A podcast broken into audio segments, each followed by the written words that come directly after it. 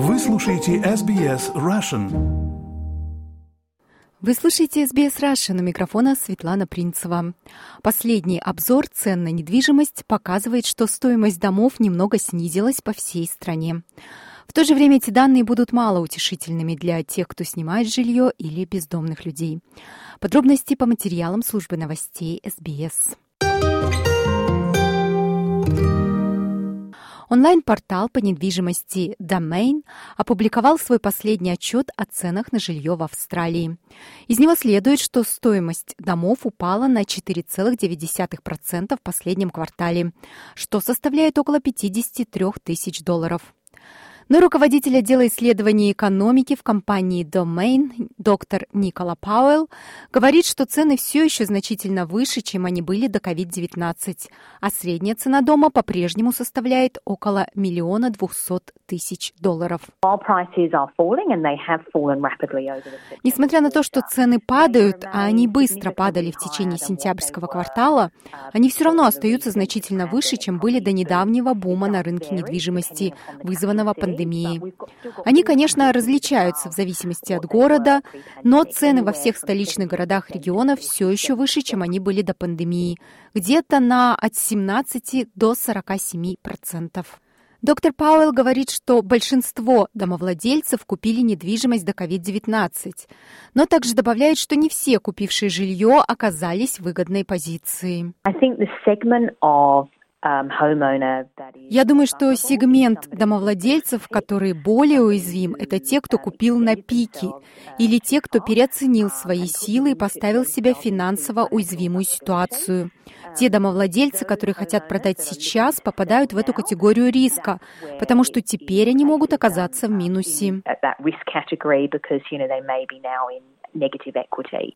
В то время как доктор Пауэлл говорит, что это не обязательно плохие новости для продавцов, которым не нужно столько денег, чтобы купить что-то еще, отчет мало утешает тех, кто арендует жилье. Директор по экономическим исследованиям PropTrack Кэмерон Кушер говорит, что хотя цены на жилье падают, арендная плата не снижается. По его мнению, это происходит потому, что на рынке стало меньше инвесторов, и все больше арендодателей обращаются к краткосрочной аренде, такой как Airbnb. The number of properties listed for rent Количество объектов недвижимости, сдаваемых в аренду на realestate.com.au, сократилось на 35,5%. Таким образом, мы наблюдаем значительное сокращение предложения, и в то же время у нас больше людей, арендующих жилье, потому что было меньше покупок с целью инвестиций. Но также мы наблюдали большое падение за последние полтора года в кредитовании покупателей первого дома. С практической точки зрения это означает, что все больше людей оказываются в сложном положении. Либо они платят больше, чем могут себе позволить платить комфортно, либо вообще не имеют жилья. Правозащитники говорят, что женщины, спасающиеся от домашнего насилия, относятся к одной из самых уязвимых категорий. Тресси рассказывает, что убежала от жестокого партнера пять лет назад и целый год спала в машине со своими детьми, прежде чем они нашли пристанище. Я работала, но не могла позволить себе арендовать жилье. Я работала, но не полный рабочий день. Мне нужно было растить пятерых детей. Новый бюджет федерального правительства включает планирование 30 тысяч новых социальных и доступных помещений в рамках Фонда будущего жилищного строительства Австралии стоимостью в 10 миллиардов долларов. В Австралийском альянсе по искоренению бездомности заявляют, что с нетерпением ждут начала работы над этим планом.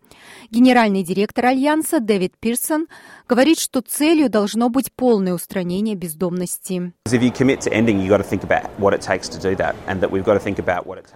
Потому что если вы берете на себя обязательства, вы должны думать о том, что для этого необходимо.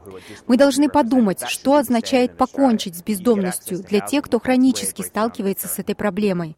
Подумайте о том, что это значит для аборигенных народов, которые непропорционально представлены в этой незащищенной группе. Это должно быть стандартом Австралии. Вы получаете доступ к жилью. А ситуация, когда у вас нет крыши над головой, это редкое, кратковременное и неповторяющееся явление. Информация подготовлена по материалам Деборы Крок из службы новостей СБС. На русский язык перевела и озвучила Светлана Принцева для СБС Russian.